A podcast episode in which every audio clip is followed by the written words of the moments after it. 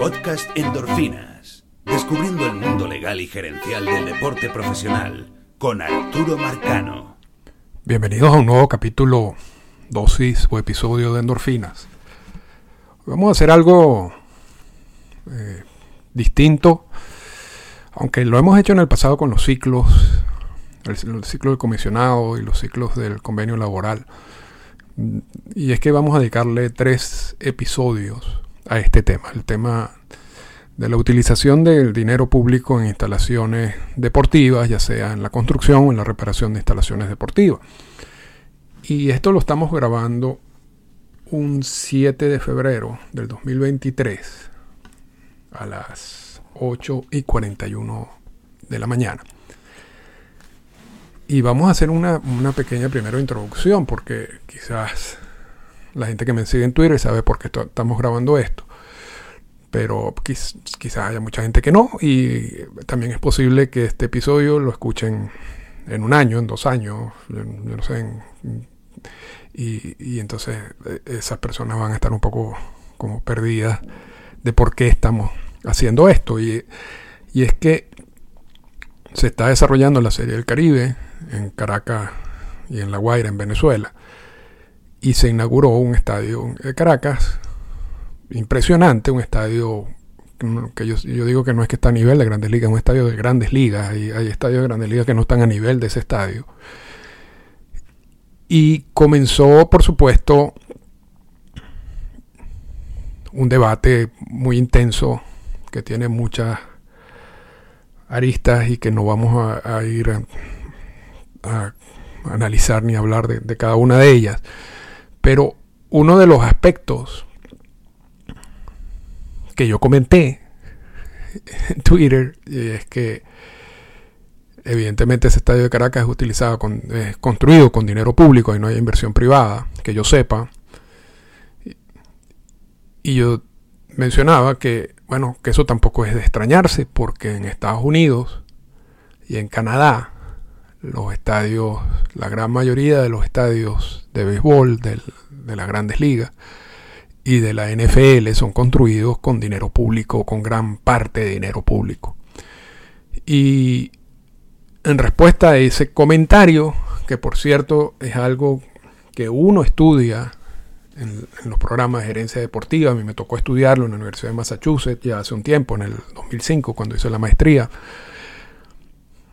es un tema de discusión normal en, en, en, las escuelas de gerencia deportiva. Hay, hay dos, hay como dos posiciones en relación al uso del dinero público en este tipo de instalaciones y, y, y se analizan cuáles son estas dos posiciones, algo que vamos a hacer en el no vamos a hacer en el día de hoy, pero que vamos a hacer en este ciclo. Sin embargo, y, y además es algo muy particular de la industria deportiva en los Estados Unidos, porque hay profesionales que quizás manejan el área de los impuestos, el área de la inversión del dinero público y todo ese tipo de cosas, en términos generales en cada uno de estos países, pero no entienden que eh, MLB es un monopolio legal y que la NFL, aun cuando no es un monopolio legal, actúa como un monopolio y tienen una fuerza que no la tienen cualquier otro tipo de compañías, ni en Estados Unidos ni en otra parte del mundo. Además de que hay una relación emocional con, con el fanático que es muy difícil de también llevar a las relaciones que existen entre una compañía normal y su cliente. Y todo eso ha generado una situación en la cual las ciudades y esto también va a ser como parte de las conclusiones, pero, pero yo vamos a adelantar un, esto porque es importante para, para, luego hacer el hilo completo. En que las, las ciudades no es que invierten en estas instalaciones deportivas, no es que utilizan dinero público en estas instalaciones como algo con lógica económica, con, con el fin de tener un retorno, o de aumentar el bienestar de la población o, o, nada de eso, sino que simplemente los equipos le dicen a las ciudades o me pones el dinero o me voy, que es una especie de extorsión.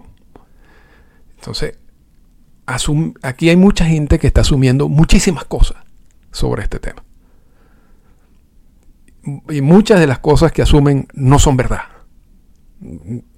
No, tiene ninguna relación con lo que la gente que ha estudiado este tema dice. Por eso vamos a hacer este ciclo. Y la segunda parte del ciclo, o el capítulo 2, va a ser los argumentos a favor de la utilización del dinero público en este tipo en instalaciones deportivas, ya sea la construcción o la reparación de estadios. El tercer capítulo va a estar dirigido a hacer un pequeño resumen, porque por supuesto vamos a hablar muchas cosas hoy, vamos a hablar muchas cosas en el segundo capítulo. Vamos a tropicalizar algunos de estos conceptos, porque esto es una literatura y una investigación que está más que todo basada en, la situación de MLB y la NFL, aunque también la NBA y la NHL en Estados Unidos y en, y en Canadá, que, que tienen unas características muy distintas a lo que podría pasar con la utilización del dinero público en estadios en Venezuela o en República Dominicana o en México, por poner tres ejemplos. Y cerramos ese, episodio 3 con unas conclusiones. El episodio 1, que es en el día de hoy, que es lo que vamos a hablar hoy, es simplemente recordar o hacer un paseo por lo que es esa utilización de dinero público en instalaciones deportivas. Porque me parece obvio que hay mucha gente que no tiene mucha información al respecto. O sea, creen que no es verdad. que, que, que, en los Estados Unidos y en Canadá el dinero público se utiliza para construir instalaciones a empresas privadas, porque estos equipos de gol son empresas privadas que además generan miles de millones de dólares en ingresos año tras año.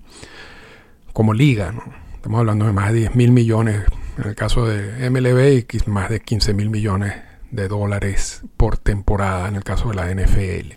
Entonces, como hay que empezar por lo básico, vamos entonces a empezar y hablar un poco de, si realmente existe esa inversión pública en estadios, ¿no? Y cuáles son los niveles que tienen y cuál ha sido un poco las tendencias, sobre todo recientes, en cuanto a esto. ¿Ok? Y como, como artículo base para este, este análisis, y voy a poner el, el vínculo en la cuenta de endorfina, vamos a utilizar un artículo que se llama The Economic of Sports Facilities Under Communities by John, de John Siegfried y Andy Simbalis, Andrew Simbalis. Y este fue publicado en el Journal of Economics Perspective en el año 2000. Pero Andy Simbalis, que escribió este artículo, ha escrito mucho sobre este tema. No solamente sobre este tema, también él ha escrito sobre el tema de la, de, la utilización del dinero público para la construcción de los estadios en los mundiales de fútbol y en, y las Olimpiadas y, ha hecho un análisis de si eso tiene sentido o no tiene sentido. Y tiene un libro que se llama Circus Maximus, que tiene una versión en español.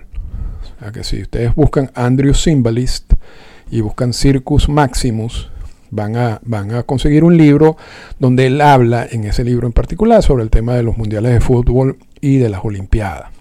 Pero antes de eso, Simbales, que es, uno, es un economista reconocido, o, de lo, o quizás el, más reconocido en los Estados Unidos, profesor de Smith College, fue asesor del sindicato de peloteros de grandes ligas, luego fue asesor de Bob Silic, luego fue asesor de Rod Manfred, y es mi amigo, tengo 20 años de amistad con Andy.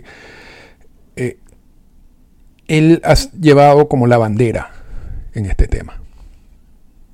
Y es el que ha dicho, bueno, se, está vendiendo la idea de que la utilización del dinero público en estas instalaciones tiene este, estos beneficios. Yo voy a analizar, de, analizar desde el punto de vista económico si eso es verdad o no, no es verdad. Entonces, si ustedes buscan símbolos y buscan este, este tema en general, van a conseguir mucho material. Entonces, la primera parte de, de todo este estudio está basado en cosas que, dijo, que dicen Siegfried y Simbalis en ese artículo. Luego también estoy utilizando uno que se llama Circling eh, the Bases, también de Andy Simbalis, de hecho, ese, es un libro, un libro corto, que tiene una versión en audiolibro. Y esa versión en audiolibro también está en, por ejemplo, en, la, en Audible, se puede conseguir. Y en esa versión de, de audiolibro, Simbalis habla, hace un update, hace, eh, actualiza más que todo este, este, este artículo publicado en el año 2000 e incluye ya la, situación del nuevo Yankee Stadium, del Gillette Stadium, del MetLife Stadium, del SoFi Stadium.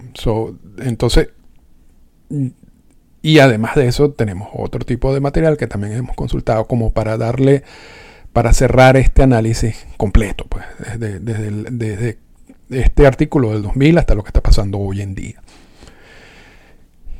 ¿Y qué, qué descubre Siegfried y Simbalis en haciendo su análisis. Y este fue publicado en el 2000 y tiene, si se quiere, una, un enfoque en instalaciones que, han sido, que habían sido reparadas construidas entre 1990 y 1999, aunque también abarcaban un grupo más que habían sido que su construcción había sido iniciada antes de, esa etapa. Y en, e, en, esa etapa descubren que hay 49 estadios en construcción o en renovación, de los cuales se estaba invirtiendo en total 21.700 millones de dólares. Y dos tercios de esa inversión venía del dinero público. En, el otro artículo que, que escribe Simbali, que se empieza ya a actualizar, y, hay uno que publica el CNBC, que también voy a poner el link en, la cuenta de, de endorfinas. Habla que desde el 2000 para acá se han invertido 4.1 mil millones de dólares de dinero público en la construcción o renovación de estadios. Y Symbolis y Siegfried no solamente hacen esta, esta, esta suma sino que empiezan a revisar por décadas el porcentaje de la construcción de estadios y la de, la renovación de estadios que viene del dinero público.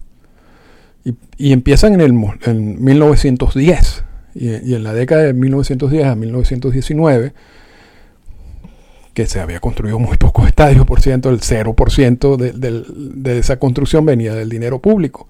Pero ya del 1920 a 1929, el 23.5% del gasto en nuevos estadios venía del dinero público. Ese gasto eh, o ese porcentaje pasa a 34.5% de 1930 al 39, de 1940 al 49 no hubo construcción, 1950 a 1959 el 100% de la construcción de los estadios en los Estados Unidos venía del dinero público, o sea, no, había, no hubo inversión privada en esa, en esa década de 1960 a 1969 el 63.2%, en 1970 al 79 el 94.6%, en 1980 al 89 el 78.6%, del 90 al 98 el 55.3% y del 99 a la actualidad lo ubicaban en un 73.4%.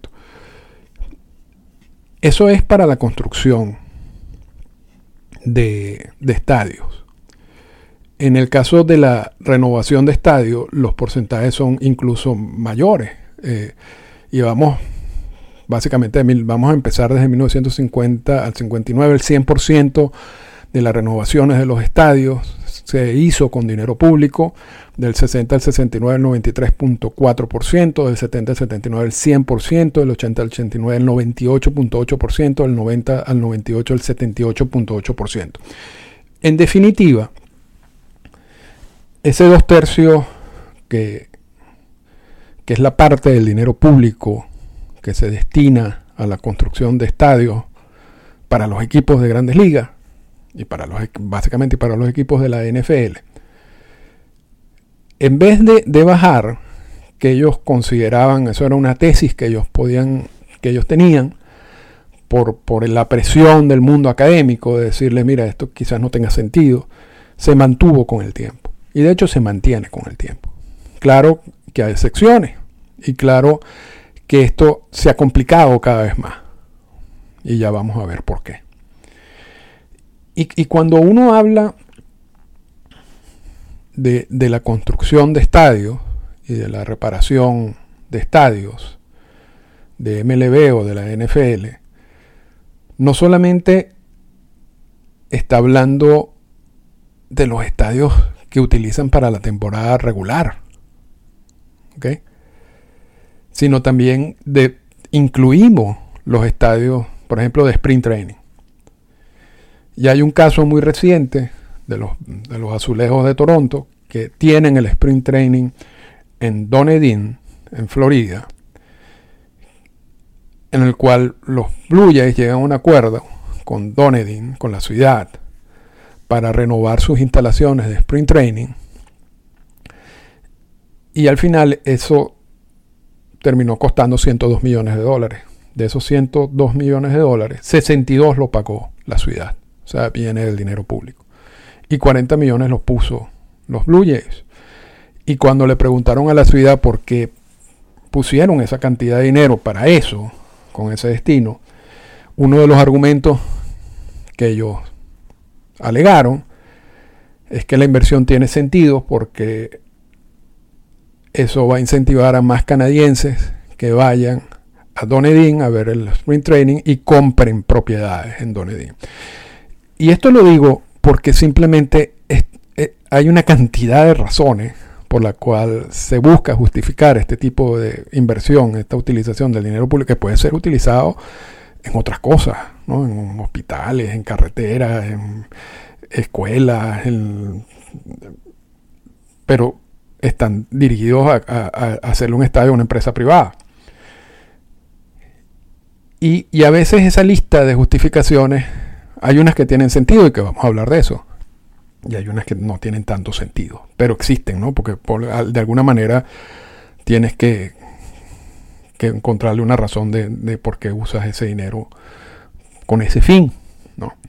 entonces, estamos hablando de que no solamente, repito, no son solamente construcciones de los estadios de grandes ligas, también estamos abarcando la construcción de los estadios, por lo menos en el caso de, de MLB, de los, de los de las instalaciones de sprint training.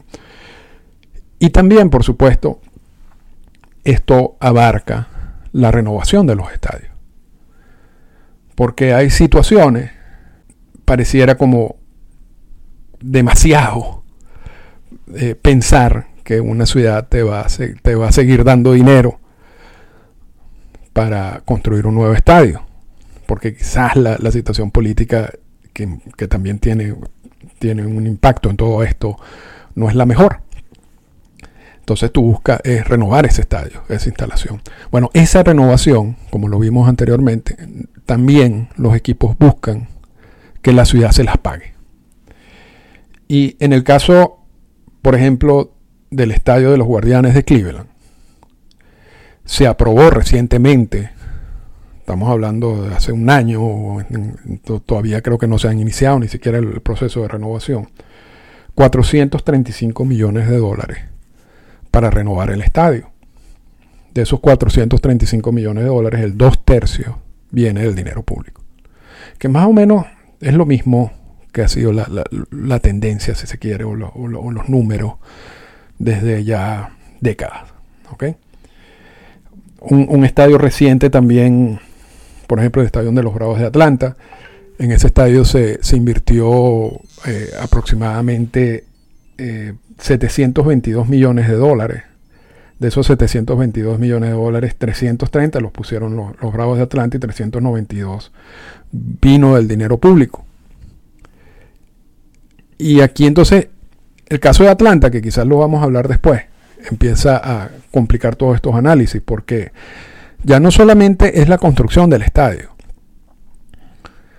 que, la construcción del estadio en sí también requiere de una inversión pública adicional, porque tú tienes que mejorar las carreteras de acceso al estadio, tienes que crear estacionamientos cerca del estadio. Y todo eso viene del dinero público. O sea, todo eso es responsabilidad de la ciudad. Y luego viene lo que es la construcción en sí, o sea, lo que es la instalación en sí.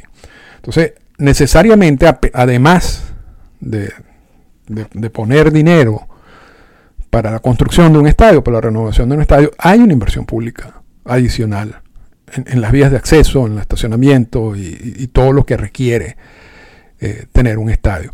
Pero además de eso, y, algo que, ha venido sucediendo con más frecuencia y que complica más las cosas, este análisis, es que los equipos se han dado cuenta de que un negocio interesante es buscar una zona donde tú puedas contribuir el nuevo estadio y que además tenga la posibilidad de construir apartamentos, condominios, restaurantes alrededor de ese estadio. O sea, crear una especie de mini ciudad alrededor del estadio. Y muchas veces, porque los terrenos que están disponibles para los estadios y el tamaño que requieren,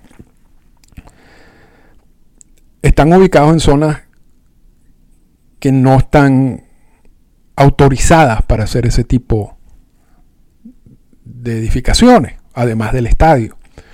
Entonces, lo que se ha visto recientemente como una manera también de generar dinero y generar ingresos para los equipos es un acuerdo en donde la ciudad no solamente participa con dinero público en la construcción del estadio, pero además cambia la zonificación de todos esos terrenos alrededor del estadio para que los equipos, para que el equipo pueda desarrollar todas estas edificios, condominios, restaurantes y crear esta mini ciudad. Y todas esas instalaciones alrededor del estadio son del equipo. Y, es una inversión del equipo. En eso, por supuesto, no hay inversión, eh, no hay una inversión mixta, porque el equipo quiere básicamente tener plena disponibilidad de qué hacer con esos activos, esos bienes. Y ese ingreso que le va a generar al equipo por ese negocio adicional tiene la particularidad que no se va, no se comparte con el resto de los equipos. Y me explico, porque yo sé que hay gente que me está escuchando, que se ha escuchado muchas veces endorfinas, sabes de lo que estoy hablando. Pero en el caso de MLB y en el caso de la NFL más todavía, los equipos ubicados en mercados grandes, sobre todo en el caso de MLB, vamos a explicar primero, todos los ingresos relacionados con el juego terminan compartiéndolo a través de una política de repartición de ganancias o de ingresos. De ingresos es, la, mejor, la, mejor forma de decirlo. Con equipos ubicados en, mercados medianos y pequeños. Y eso es todo para garantizar un, balance competitivo. Pero esos ingresos que compartes son ingresos relacionados con el juego. Los ingresos no relacionados con el juego no se comparten. Por ejemplo, yo hago un concierto en mi estadio mientras mi equipo está fuera. Si ese concierto me genera una cantidad de dinero, ese dinero yo no, yo no lo pongo en el pote que luego tengo que compartir. Y en el caso de la NFL, más todavía, porque en el caso de la NFL hay tope salarial. Y entonces, para el cálculo del tope salarial se calculan todos los ingresos relacionados con el juego. Si hay un concierto en un estadio de la NFL, ese dinero que genera ese concierto no va al pote que luego con el cual se va a determinar luego lo que sería el, tope salarial de la liga y, todo ese tipo de cosas. Bueno, este dinero adicional que pueden generar los equipos por meterse en el negocio de bienes raíces, si se quiere, es un dinero que es para ellos y que viene dado también como consecuencia no solamente de la construcción de un nuevo estadio, donde se utiliza dinero público, sino con la ayuda de la ciudad para que ellos puedan hacer ese tipo de instalaciones. Y eso por supuesto que complica todos estos análisis. Pero, porque es un paso más. Ya, ya no solamente estamos hablando de dinero público para crear estadios. No estamos hablando de dinero público para reparar estadios sino estamos hablando también de favores o de resonificaciones o de vías alternas para que estos equipos puedan generar más dinero. Pero ese dinero no necesariamente va a beneficiar a la ciudad. ¿Cómo, ¿Por qué la ciudad lo hace? eso lo vamos a explicar después. Hay casos, sobre todo en la NFL, y parece que podemos ver como cierta, una, una tendencia que tiene cierta lógica. Porque, y lo mencionaba el otro día, la utilización, por ejemplo, de un estadio de grandes ligas se calcula que está alrededor de los 100 días al año. Y la utilización de un estadio de la NFL se calcula que puede estar alrededor de unos 30 días al año. Y es posible que sea exagerado ese número, aun cuando incluyen la pretemporada que los equipos, a diferencia de la MLB, hacen en sus estadios. En, la, en MLB el sprint training se hace en otras instalaciones. Y también es posible que hayan incluido algunos conciertos y algunos eventos para llevar ese número a 30 días de utilización de estos estadios al año. Y es, esa, y es ese punto en el cual lo que espanta, si se quiere, la inversión privada en estas instalaciones. Porque cuando tú haces una inversión privada, tú buscas un retorno de la inversión. Y es difícil conseguir ese retorno de la inversión si tú la utilización de estos estadios, por ejemplo, en la NFL, solamente puede ser, llega hasta un 30 días al año. Aunque te pongas creativo en cómo utilizarlo. Porque muchos dicen, bueno, se pueden hacer conciertos. No se pueden hacer muchos conciertos en esos estadios. Esos estadios son demasiado grandes. No hay, hay pocos grupos que llenan ese estadio. Y después tendrían que ser conciertos durante la temporada, porque ya te tienes un personal contratado para toda la temporada que puedes utilizar para los conciertos, no tienes que contratar nuevo personal y tienes una cantidad de, de inversión que está activa, si se quiere, durante la temporada. Y no es que tienes que activarla fuera de temporada para que se desarrolle un concierto. Entonces, hay límites en, torno a cómo puedes utilizar estos estadios de, de esta magnitud.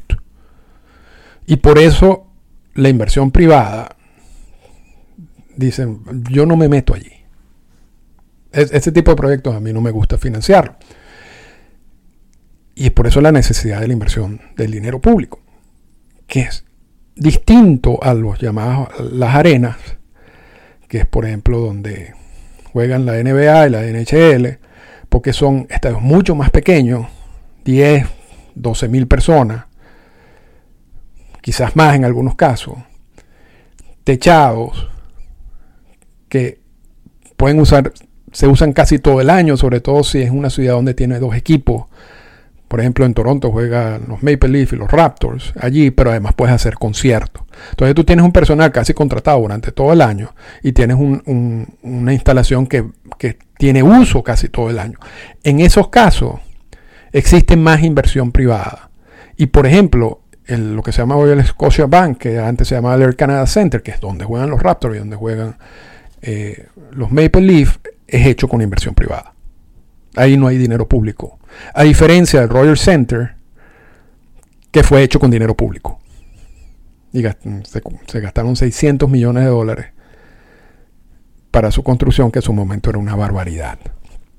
Y como son cosas de la vida, esa inversión de dinero público, la manera como trataron de hacer el negocio es que los Blue que los azulejos, pagaran un alquiler sobre el uso del estadio.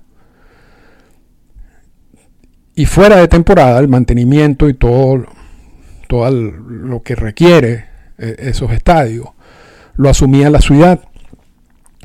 Y luego de, de unos años, la ciudad se dio cuenta que era una locura. O sea, la cantidad de dinero que estas instalaciones necesitan para, para mantenerse en buen estado y optaron por venderle en ese momento el Skydome a los Blue Jays. Y repito, la inversión la inversión que hizo la ciudad para ese estadio fueron de 600 millones de dólares. 15 años, 20 años más tarde, la ciudad le vende el estadio a los Azulejos de Toronto por 25 millones de dólares. De 600 millones de dólares, 20 años más tarde, la ciudad considera que es mejor venderle el, el Skydome, que luego se convierte en el Royal Center, que es la empresa dueña de los azulejos, por 25 millones de dólares. Y desde ese momento para acá, los azulejos lo que han hecho es invertirle dinero a ese estadio para, para poder mantenerlo como, uno como un estadio de primer mundo, si se quiere.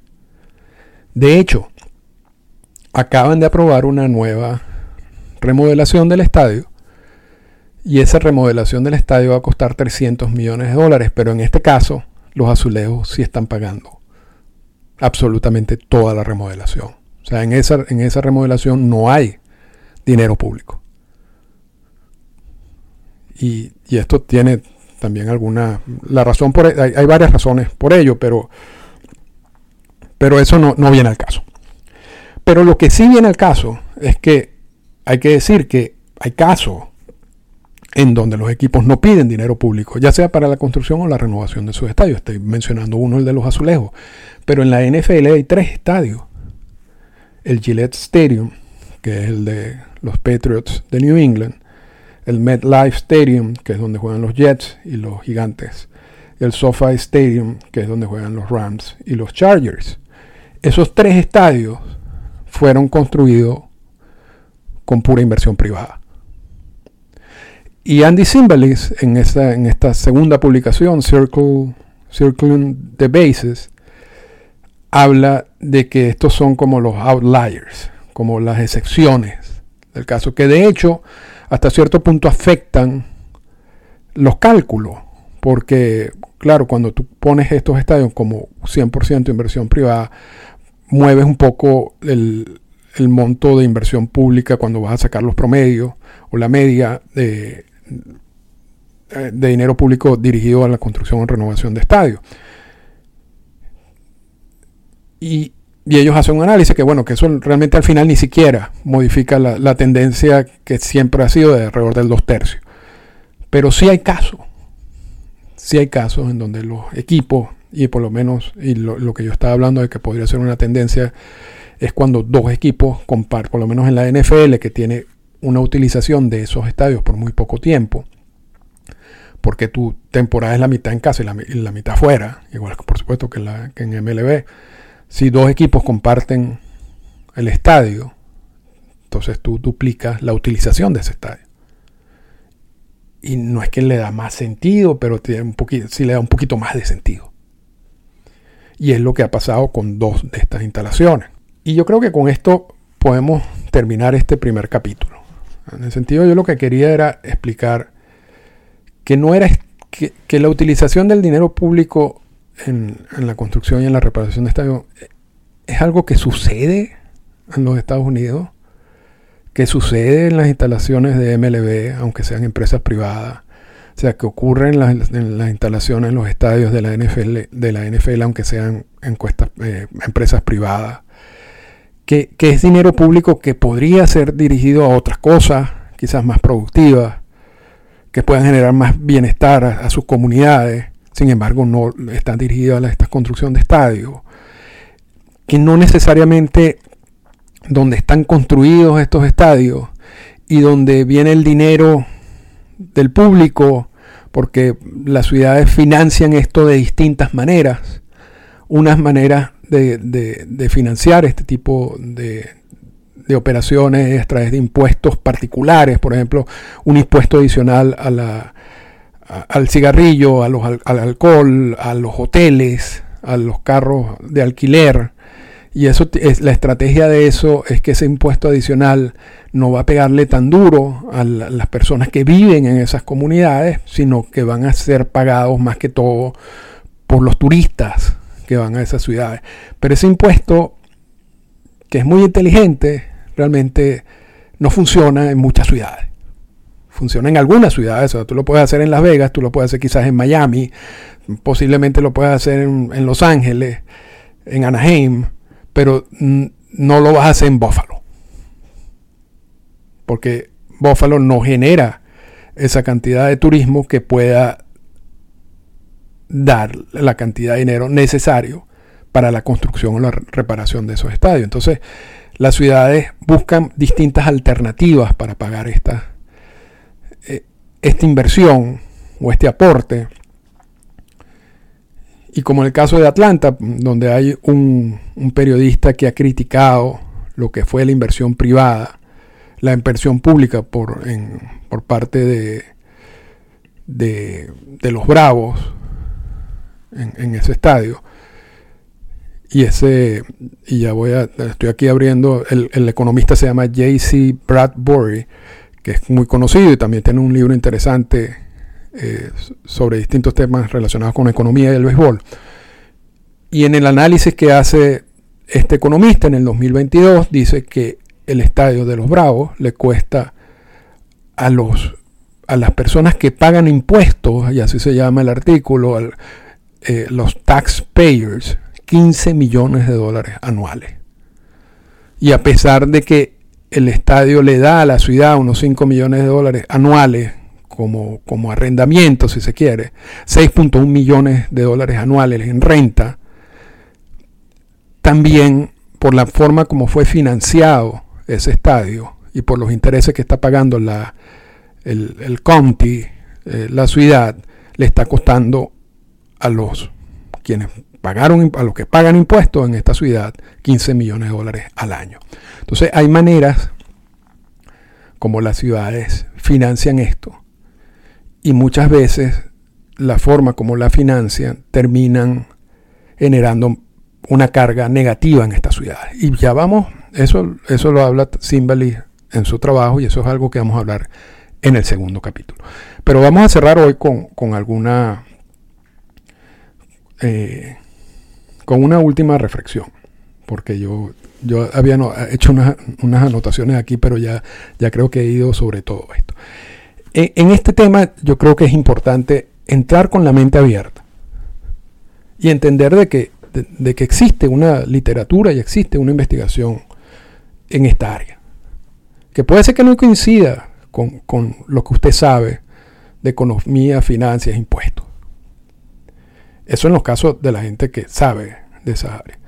Y puede ser que no coincida con lo que usted cree, o con lo que usted piensa, o un, mundo paralelo que usted pueda crear allí donde, donde existen muchas cosas. Yo creo que esa actitud, o sea, entender de que esto es algo distinto y que existe estudio y que existe una investigación es importante. Porque cuando vayamos a escuchar el, segundo capítulo y vamos a hablar de los argumentos a, argumentos a favor y en contra de la utilización del dinero público en, en estadio, si uno, si uno va con una idea preconcebida, quizás realmente poco importa lo que yo pueda decir allí o, o, el resumen que yo pueda hacer de lo que está pasando o de lo que ha pasado en esa área. Ahora, si uno va con una mente abierta, quizás pueda aprender y pueda entender de que, hay argumentos sólidos para justificar la utilización de dinero público en estas instalaciones y para decir que eso es una locura. Estoy diciendo que hay argumentos sólidos para los dos puntos. Entonces, vamos a escucharlo. Y eso es lo que vamos a hacer en el próximo capítulo. Esta fue una presentación del podcast Endorfinas. Para comunicarse con nosotros, escríbanos a las siguientes cuentas en Twitter. Arroba Arturo Marcano y arroba Endorfinas Radio.